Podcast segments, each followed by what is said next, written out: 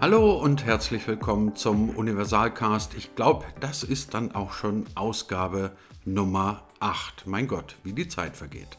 Normalerweise war das bisher in diesem Podcast hier so. Ich hatte einen Experten, jemanden, der spezialisiert ist auf ein ganz bestimmtes Thema und mit dem haben wir dann einfach mal so ein bisschen geplaudert. Heute habe ich jemanden zu Gast, der Medien quasi von zwei Seiten kennt. Nämlich einmal jetzt aktuell aus der Position eines Chefredakteurs in einem sehr großen und auf in diesem Fall Fachmedien spezialisierten Hauses.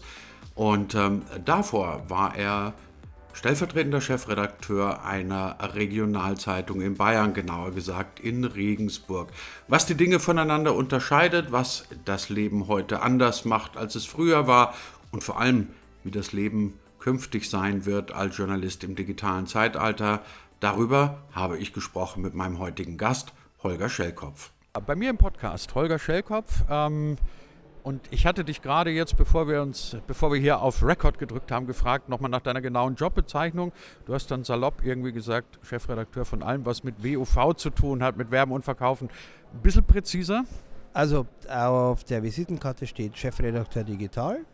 Und ähm, das betrifft tatsächlich alles, was im Verlag Werben und Verkaufen äh, entsteht, also natürlich die W&V und die digitalen Produkte von den anderen Marken. Ganz besonders jetzt äh, Lead, mit dem wir ja Anfang des Jahres digital ganz neu gestartet sind und jetzt auch äh, mit dem ersten neuen Heft erschienen sind, das es jetzt ja vierteljährlich gibt in, seit diesem Jahr. Und Mitte Juni wird es das zweite geben. Ja, das sind so die Dinge, um die ich mich in erster Linie kümmere. Aber es steht nicht ganz zufällig Chefredakteur digital dabei. Das heißt, es geht in erster Linie um digitale Themen. Du hast ja auch noch eine Vorgeschichte, die vielleicht nicht jeder kennt. Du warst vorher in der Chefredaktion der Mittelbayerischen Zeitung in Regensburg und da so ein bisschen der Mann fürs Digitale, fürs Innovative etc. Also das verfolgt dich ja so durch die letzten 10, 15 Jahre deines Jobs immer so ein bisschen der Innovative zu sein. Ähm, ich habe eine interessante Diskussion jetzt mit einem, mit einem guten Freund und Kollegen gehabt und der hat gesagt, das Manko an der ganzen digitalen Szene, auch Medien- und Journalistenszene, sei ja so ein bisschen, es seien immer die gleichen Köpfe. Seit 15 Jahren und da kommt nie was Neues nach. Ist das dein Eindruck auch?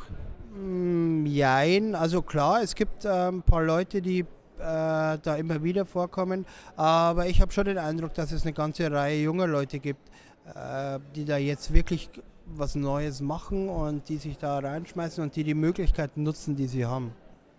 Also ich glaube nicht, dass es immer die gleichen sind. Gott sei Dank. Das wäre ja auch ganz schlimm, wenn wir jetzt immer noch mit denselben alten Köpfen wie uns reden müssten. Aber du hast gerade gesagt, Möglichkeiten. Die Möglichkeiten, die es gibt. Ähm, ich hatte immer so ein bisschen den Eindruck, in den Jahren davor hatten wir immer so es als ausreichend erachtet, dass man sagt, okay, wir bringen jetzt die ähm, konventionellen Medien irgendwie auch mal ins Netz. Wir digitalisieren die sozusagen.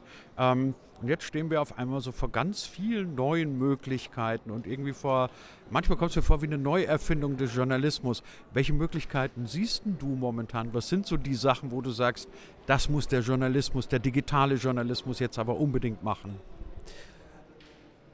Das ist so einfach wie schwierig gleichzeitig zu beantworten. Also wenn man es irgendwie auf oberer Ebene sagen will, dann, dann bedeutet es nichts anderes, als dass der digitale Journalismus die richtigen Werkzeuge für die entsprechende Geschichte zur richtigen Zeit verwenden muss. Und da gibt es halt viel, viel, viel mehr, als wir früher hatten. Klingt so ein bisschen wie wir erzählen vom Krieg, aber ist ja tatsächlich so. Also ähm, wir haben im Digitalen begegnen einem immer noch viel zu häufig rein Textbild, obwohl es viel bessere Möglichkeiten gäbe, das zu erzählen. Aber ich bilde mir zumindest ein, dass das jetzt schon so eine Phase ist, bei der gerade Themen wie Voice, äh, auch in Form von Podcast, natürlich Bewegtbild, dass das immer mehr sich entwickelt äh, und immer mehr selbstverständliches Handwerkszeug bei Journalisten wird. Ist ja schlimm genug, dass so lange gedauert hat, muss man auch mal sagen. Wie sieht das bei euch konkret aus? Also ich meine, klar, ihr steht wahrscheinlich auch vor dieser wahnsinnig großen Auswahl an potenziellen Darstellungsformen. Ähm, aber gibt es bei euch sagen wir mal sowas wie redaktionelle Leitlinien beispielsweise, wie man eine Geschichte multimedial erzählt oder hängt es am Ende des Tages nicht doch einfach davon ab, was jemand gerade, auf was jemand gerade Lust hat? Ähm, also zunächst mal finde ich es gar nicht schlimm, wenn jemand was macht, wozu er Lust hat, weil erfahrungsgemäß macht man das, woran man Spaß hat, besser, als was das man macht, weil man es halt machen muss. Ansonsten ist es aus meiner Sicht ein Planungsthema. Das ist jetzt nichts, was Journalisten so super sexy finden auf Anhieb, aber gerade im Digitalen ist Planung wichtig, weil wenn jemand von einem Termin oder von einer Veranstaltung zurückkommt und hat kein Audiofile dabei, dann kann er das nicht mehr machen bei äh, ähm, reinem Text kann er immer noch hinterher sagen, ja, ich rufe nochmal nach oder ich schaue nochmal nach. Und deswegen, wenn ich irgendwie Bewegtbild will, wenn ich Audio will, wenn ich besondere Formen will, dann muss ich die vorher planen und dann muss ich den Menschen, der das machen soll, entsprechend briefen. Deswegen ist Planung da ein entscheidender Faktor. Äh, ansonsten ähm, hängen viele Dinge einfach von dem entsprechenden Thema ab eine Erzählform, die zu einem Thema passt, passt zum anderen überhaupt nicht. Und das ist das Schöne und gleichzeitig das Schwierige, ähm, weil man halt irgendwie, ja, wie ein ungeschickter Handwerker einmal zum falschen Werkzeug greifen kann und dann wird aus gutem Willen ein schlechtes Produkt. Aber das ist das, was wir einfach irgendwie lernen müssen weiter. Dann kommt man, wie schon seit vielen Jahren eigentlich, zwangsweise wieder zu der Frage, müssen dann Journalisten alles können? Nö, die müssen nicht alles können, aber sie müssen das können, was sie brauchen. Ähm, oh. Also doch alles? Nein, ähm, sie müssen jetzt äh, im Normalfall nichts programmieren können. Zumindest nichts auf höherem Level. Aber sie sollten ein Grundverständnis für Programmieren haben, um mit dem Menschen, der programmieren kann, zu sprechen zu können. Das ist ja was, das, das wir auch schon seit ewigen Zeiten kennen, dass irgendwie, wenn Coder und Journalisten miteinander sprechen äh, und man befragt beide hinterher, dann haben die völlig unterschiedliche Auffassungen von dem, was sie gerade besprochen haben, weil sie unterschiedliche Sprachen verwenden. Und Coding ist einfach so eine Art Universalsprache und deswegen so ein Grundverständnis dafür sollte da sein. Und ansonsten geht es in erster Linie darum zu wissen, welche Werkzeuge gibt es, darüber nachzudenken, welche sind geeignet und dann im Zweifelsfall auch zu wissen, wer kann es am besten verwenden. Also man muss nicht alles selber machen können, aber man sollte wissen, wer kann es gut machen und was ist wofür geeignet. Gleichzeitig gibt es ja immer mehr Tools, die einem unheimlich viel Arbeit abnehmen. Also Dinge, wo man ähm, tatsächlich coden musste früher, die jetzt über ein userfreundliches äh, Frontend zu benutzen sind, gerade auch im Bereich Audioschnitt oder eigentlich bei allen Dingen. Wenn, wenn ich mir äh, äh, Möglichkeiten anschaue, wie beispielsweise Byteable, wo ich ein Erklärvideo in 15 Minuten zusammenbasteln kann, ohne dass ich der große Videocrack bin, nicht mal Bewegtbild brauche als Grundlage, dann gibt es eigentlich nicht mehr so wahnsinnig viele Ausreden, um solche Möglichkeiten nicht zu nutzen. Gibt es bei euch in der Redaktion sowas wie ein Storyboard für digitale Geschichten? Setzt, sitzt ihr dann wirklich zusammen und plant zum Beispiel die verschiedenen äh, Formate, die Ausspielwege? Oder ist das dann doch wieder etwas, was relativ spontan entschieden wird? Ähm, tatsächlich ist es gerade bei Lead so, dass die Geschichten, ähm, nachdem sie ja auf den beiden Plattformen Print alle Vierteljahr und digital ständig also mit sehr unterschiedlichen Timings entstehen, dass da die Geschichten wirklich geplant werden, um äh, sicherzustellen, dass das, was am besten geeignet ist, auf der entsprechenden Plattform auch stattfindet. Manchmal gibt es dann trotzdem immer noch so eine spontane Eingebung oder einen spontanen Switch bei irgendwas, aber das finde ich ja nicht schlimm man muss Dinge einfach auch ausprobieren. Solange ich das nicht ausprobiert habe, weiß ich ja nicht, ob es funktioniert. Dieses ewige Ja und könnte und so weiter. Ähm, es gibt ja so äh, diese vielen hundert Millionen Start Start-up-Sprüche. Und einen davon hat die Lina Tim heute Vormittag verwendet, äh, auch mit dem Verweis darauf, dass sie den relativ gut findet. Und das kann ich nur unterschreiben. Das ist äh, sinngemäß, äh, wenn ein äh, Start-Upper mit einem Produkt auf den Markt geht, das ihm nicht peinlich ist, dann hat er zu lange gewartet. Und ähm, ähnliches gilt auch für den Journalismus. Wenn man wartet, bis was perfekt ist, hat man immer viel zu lange gewartet. Weil ich muss immer weiter was entwickeln und es ist ja mit einer Veröffentlichung nicht vorbei. Auch das ist ja das Schöne am Digitalen. Es ist ja nicht einmal versendet und tschüss, sondern ich habe immer die Möglichkeit, noch was äh, weiterzumachen dran, die Geschichte weiterzuerzählen. Aber prallen da nicht, ähm, auch die Debatte ist ja nicht ganz neu, zwei Kulturen aufeinander, die nicht wirklich vereinbar sind. Also auf der einen Seite sind wir große Verlagshäuser oder auch Fernsehsender, ist ja kein Verlagsproblem alleine, und dann gleichzeitig die Forderung, sich zu benehmen wie ein Startup. Klar, das ist schwierig. Ähm, das ist ja auch was, das man wirtschaftlich geregelt kriegen muss. Ich habe mm, immer mehr Sympathie, muss ich ganz ehrlich sagen, für äh, den Ansatz, den äh, Russmedia im Vorarlberg äh, da verfolgt, die äh, sehr, sehr verengt ausgedrückt sagen, äh, wir versuchen diese ganz neuen Dinge, die Experimente auf so einem Fast Track außerhalb der Organisation hinzukriegen. Und wenn sich herausstellt, dass das gut geeignet ist, dann spielen wir es ein. Da spricht einiges dafür. Gleichzeitig hat man dann auch wieder die Schnittstelle, an der man äh, dazu kommt, dass man das halt irgendwann in die breite Masse der Leute reinbringen muss. Und da hilft dann Schulung, Überzeugung, Schulung, Überzeugung und irgendwann funktioniert es dann schon. Hast du das Gefühl, dass wir, ähm, also mit wir meine ich jetzt quasi uns in Anführungszeichen Digitalmenschen, dass wir eine Chance haben, diejenigen, die jetzt eher so in dieser analogen Szene verhaftet sind, ernsthaft noch mitzunehmen und zu überzeugen? Oder ist das was, wo man sagt, okay, vergessen wir es einfach und machen das ganz böse gesagt mit der nächsten Generation von Journalisten? Mm, also mehrere Dinge dazu. Zum einen ist es aus meiner Sicht kein Generationenthema. Ich habe gerade in der Zeit äh, in der Regionalzeitung ähm, fast 60-Jährige kennengelernt, die in dem digitalen äh, geradezu aufgeblüht sind, alles ausprobiert haben, äh, so dass man die manchmal bremsen musste. Und Anfang 20-Jährige, die irgendwie der Meinung waren, sie machen ein Printvolontariat. Es ist echt also es, ist, es, geht um den Mindset, um mal irgendwie so ein schönes Passwort zu benutzen. Aber es ist echt keine Generationenfrage. Ansonsten bin ich fest davon überzeugt, dass es eigentlich niemanden mehr gibt, der im Analogen verhaftet ist. Kennst du irgendjemand, der ein Telefonbuch benutzt? Ähm, Reisen buchen, all diese Geschichten, das sind also in allen Bereichen unseres Lebens ist es digital. Das Spannende dabei ist natürlich, dass gerade Journalisten, denen man ja ein bisschen Abstraktionsfähigkeit unterstellen sollte, äh, das dann nicht gewuppt kriegen, dass es ja vielleicht auch was mit ihrem Beruf zu tun hat. Ähm, es wird sicher welche geben, bei denen das nicht mehr funktioniert. Finde ich aber auch nicht so schlimm, weil wir nach wie vor gedruckte Medien haben werden und wir brauchen ein paar Leute, die da sehr verliebt sind drin, wenn sie es dann gut machen.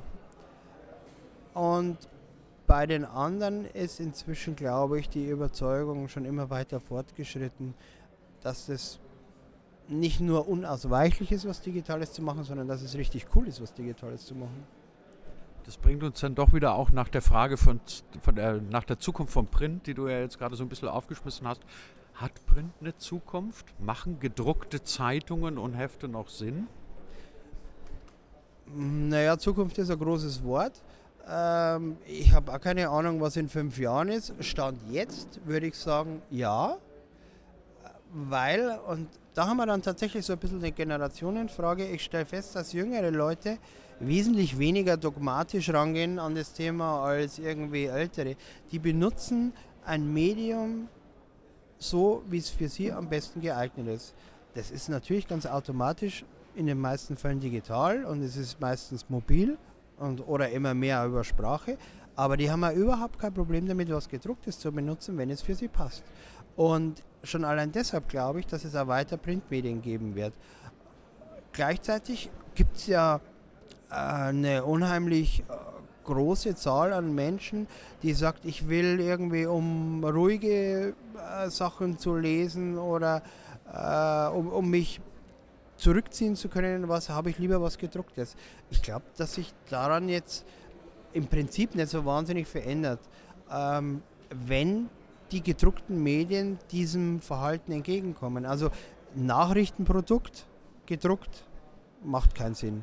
Macht aber heute auch schon keinen Sinn mehr.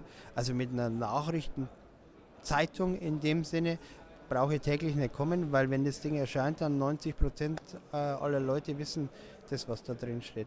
Aber natürlich kann ich Sachen erklären, verbinden, herzeigen. Und eine Sache gehört auch noch dazu. Print hat immer noch eine bessere Ladezeit als jedes mir bekannte digitale Ding. Wenn ich eine Panoramaseite aufschlage mit vielen Bildern, dann schlage ich die auf und zack, ist es alles da. Ich habe das Display noch nicht gefunden, auf dem das funktioniert. Das ist auch nicht zu unterschätzen. Also so zum Herzeigen ist Print schon immer noch ganz cool. Und ähm, so, glaube ich, funktioniert es auch weiter. Ich habe mich ähm, in der letzten Zeit bei ein paar Sachen ertappt, weil du gerade so ein bisschen über die Vorteile von Print sprichst. Ähm, ich habe eine ganze Menge Abo-Zeug zu Hause und, und lese auch viele Bücher und solche Geschichten und ertappe mich dabei, wenn mir einer ein gutes Hybridangebot macht indem ich quasi sowohl die Druck- als auch die Digitalausgabe kriege. Das heißt, ich muss also gar nicht erst lange überlegen, was will ich. Ähm, also ein bisschen dieses Modell, das Stefan Plöchinger jetzt auch für den Spiegel angekündigt hat. Dann ist das für mich das angenehmste, weil ich dann auch erst gar nicht drüber nachdenke, lese ich das heute gedruckt oder vielleicht lese ich es doch irgendwie. Ähm, was weiß ich, digital. Bei der Zeit beispielsweise sind ja auch immer noch sehr viele ähm, Audiostücke dabei. Müsste man nicht eigentlich fast jedem Verlag, jedem Medienhaus, das sich das leisten kann, sagen, pass auf, nehmt eine Flatrate, macht sie nicht zu teuer und dann bietet eure Produkte für jede Lebenslage an. Ja, glaube ich auch. Also ich finde das, äh, was man jetzt vom Spiegel äh, gelesen hat, in mehrerlei Hinsicht ganz erstaunlich. Erstens mal ist mir noch nie, also in Deutschland zumindest noch nie, was begegnet, das so viel Transparenz in einem Protest gibt. Das ist echt Wahnsinn. Also, und das schreibe ich persönlich irgendwie zu, keine Ahnung, 80 Prozent dem Stefan Blöchinger zu, sowas entwickelt zu haben. Das finde ich spektakulär. Und äh, damit hat man es geschafft, dass Spiegel plötzlich Sympathie erworben hat. Also die haben ja über lange Jahre hinweg irgendwie, naja, äh, mehr so äh, verloren, was äh, Anerkennung gerade in der Branche gibt. Mit einem so einem Ding. Ähm, also mir ist noch nie in den letzten zwei, drei Jahren so viel Lob für den Spiegel begegnet wie auf dem Weg. Das ist so der, der Protest auch. Gleichzeitig finde ich das Modell auch recht überzeugend. Äh, es muss einfach sein, es muss einfach abzuschließen sein. Kein Mensch hat Lust darauf, sich irgendwie 17 äh, Möglichkeiten auszudenken, was er jetzt machen könnte an der Stelle, dann macht das lieber überhaupt nicht. Und das muss man verhindern. Und ich glaube, dass das die Variante sein wird, auf der sich Medienhäuser über kurz oder lang äh, flächendeckend verständigen werden. Wenn es dann noch gelingt, äh, endlich was miteinander zu machen, nicht zu sagen, ich, also jeder braucht irgendwie seinen eigenen Account und seinen eigenen Login, sondern es gelingt mit einem Login über mehrere Medienangebote, über möglichst viele äh, aktiv zu sein. Dann haben wir wirklich was geschafft. Ich finde interessant, was du gerade gesagt hast zum Thema Spiegel und Sympathien und du hast ja auch den Namen von Stefan Plöchinger erwähnt. Ähm, was mir ist so ein bisschen in den letzten Wochen, gerade bei dem Spiegelthema, sind mir zwei Sachen aufgefallen. Da gab es ja zum einen diese Zeit, als man irgendwie ja, so ein bisschen unter der Führung von Kurt Schnibben, der bestimmt ein großer Printreporter und ein ehrenwerter Journalist ist, versucht hat, ein digitales Projekt zu entwickeln, das einfach komplett vor die Wand gefahren ist, weil es falsch gedacht war, weil es nicht digital genug gedacht war.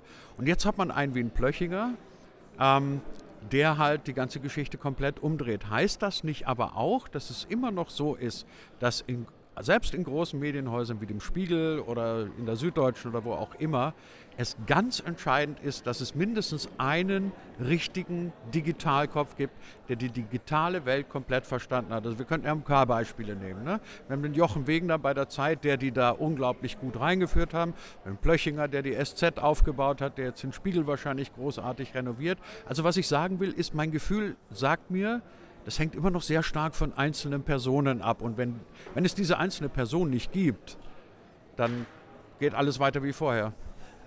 Ja, aber das finde ich jetzt auch nicht sonderlich erstaunlich, weil es im Grunde überall so ist. Ähm, Microsoft wäre ohne Bill Gates nicht das, was es ist, Facebook ohne Mark Zuckerberg. Also um jetzt mal die kleinen Beispiele zu nennen. äh, nee, aber ernsthafterweise klar, es hängt immer vom Menschen ab. Und es hängt immer davon ab, dass äh, jemand äh, dann die Gedanken, die es mit Sicherheit schon von unterschiedlichen Seiten gegeben hat, ähm, aufgreifen kann und dann wirklich was auf die Strecke bringt. Ähnliches passiert ja, zumindest nach meiner Beobachtung, äh, beim Matzak durch den Wolfgang Büchner. Auch da ist es ja so, dass man gefühlt jede zweite Woche irgendwie was äh, mitbekommt und sagt, okay, da passiert richtig was. Klar, es hängt immer vom Menschen ab. Finde ich aber erstens nicht überraschend und zweitens auch ganz und gar nicht schlimm, sondern ähm, ist ja was, das im Grunde genommen auch für uns als Menschen spricht.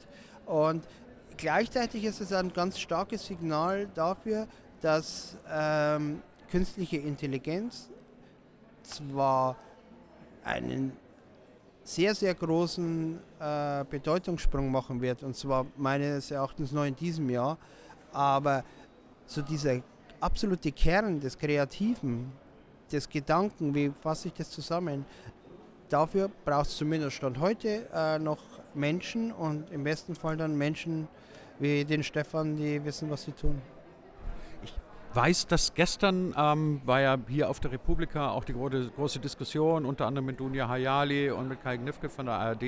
Und ich finde, Dunja Hayali hat einen ganz tollen Satz gesagt, obwohl er total banal war. Sie hat gesagt, Journalismus ist in erster Linie immer noch Handwerk. Und ich habe manchmal den Eindruck, wenn wir da so über dieses ganze Digitalzeug diskutieren, dass diese Binsenweisheit, die aber trotzdem komplett richtig und gut ist, dass die komplett in den Hintergrund gerät unterschreibe ich zu 100 Prozent. Ähm, das hat ja auch was damit zu tun, worüber wir gerade schon geredet haben, was muss ein Journalisten können. Ähm, ich komme aus einer Zeit, in der man begonnen hat, irgendwie seine Texte in die Schreibmaschine zu klopfen, hat äh, dann das Manuskript in die Rohrpost gesteckt und dann war es auf Nimmerwiedersehen verschwunden. Und am nächsten Tag hat man sich überraschen lassen, was davon in der Zeitung erschienen ist. Und da gab es sowas wie eine Druckvorstufe. Das war in allen Medienhäusern die größte Abteilung überhaupt. Also auch nebenbei erwähnt die Hausmacht schlechthin. Ohne, ja, die, ohne die ging überhaupt nichts. Ja. Tja. Kennst du noch Meteure? Natürlich. Durftest du mal vom Metteur ein Messer halten? Ja, durfte ich sogar. Ich war da, also ich habe ganz viele äh, so Spätdienste mit Umbruch gemacht und irgendwann war sie dann sogar, ich durfte sogar mal ab und zu was abschneiden, wenn er irgendwie keine Lust mehr gehabt hat. Liebe junge Hörer, falls es euch hier geben sollte, ein, ein Messer eines Metteurs halten zu dürfen, war für uns potenziell handwerklich eher ungeschickte Journalisten der Ritterschlag, oder? Absolut. Aber ich habe das immer ganz gerne gemacht, weil wenn ich gemerkt habe, dass der jetzt irgendwie eine Pause braucht oder sonst was, dann habe ich ihm immer gerne irgendwie mal sein Werkzeug gehalten, weil sonst ist mal Gefahr gelaufen, dass er mal schnell irgendwie fünf Zeilen verschwinden lässt, um die Seite schneller fertig zu kriegen. Ich glaube, Metteure waren ja, also wenn du die Spätdiensterfahrung hast, die waren ja, glaube ich, spätestens ab 21 Uhr auch nicht mehr nüchtern. Also ich habe, mir ist kaum einer begegnet, der nach 21 Uhr, aus welchen Gründen er immer noch zurechnungsfähig war. Okay, kle kleiner Exkurs in die, in die Vergangenheit. Das muss so in den, in den 80ern irgendwann mal gewesen, so Mitte 80er, oder? Ja, also Ende, Mitte, Ende der 80er. Aber im Grunde genommen, daran kann man es ja sehr gut sehen, diese ganze Abteilung Druckvorstufe, die dafür zuständig war von der sozusagen Texterstellung, also diesen Schritt zwischen der Texterstellung und der Zeitungsproduktion zu machen, die gibt es immer.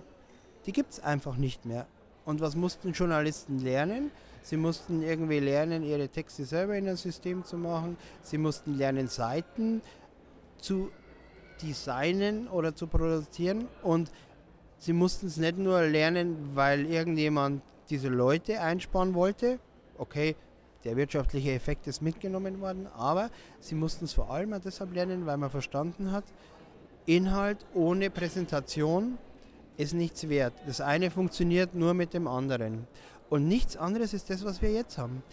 Wir sind jetzt im digitalen und wir stellen fest, Inhalt ohne die richtige Präsentation funktioniert nicht. Und jetzt muss ich halt ähm, andere Handwerksdinge lernen, dass ich meine Inhalte richtig präsentieren kann. Also im Grunde genommen ist es eine Entwicklung, wie sie nicht völlig neu ist. Dann springen wir doch mal zum Schluss dieses Podcasts von der grauen Vorzeit in der Oberpfalz beziehungsweise in Niederbayern in meinem Fall ähm, und mit, mit Hörmessern und so einem Zeug in die, in die digitale Zukunft. Ähm, es geht ja dann doch am Ende des Tages nicht nur um Handwerk, sondern möglicherweise auch darum, was, was Journalismus in den nächsten Jahren sein kann, sein wird. Wie siehst du das? Wie verändert sich der Journalismus? Kann es sein, dass er einfach auch auf dem Weg ist, weniger vom reinen Informationsbeschaffer hin zum Moderator in einer digitalen Gesellschaft? Natürlich wird es immer stärker darum gehen, Dinge einzuordnen, Dinge zu bewerten, vorhandene Sachen aufzugreifen und ich habe heute Stichwort Trusted Content gehört aus dem Agenturbereich. Und was ist das? Das heißt, das, das ist Inhalt, auf dem man vertrauen kann. Und das ist, glaube ich, ein wesentlicher Punkt, auf den es im Journalismus ankommt. Jochen Wegner hat heute Vormittag war glaube ich Vormittag, ja, oder was, na, egal. Irgendwann heute auf einem Panel gesagt, äh, Journalismus ist nicht irgendwie 360-Grad-Video oder sonst was. Journalismus ist am Ende des Tages Wahrheit. Und ich glaube, darauf kann man sich verständigen. Es geht darum, vor allem ähm, klar was worum es bei einem Thema geht, was davon zu halten ist, verschiedene Meinungen ähm, zu liefern, das einzuordnen. Und alles andere ist Handwerk.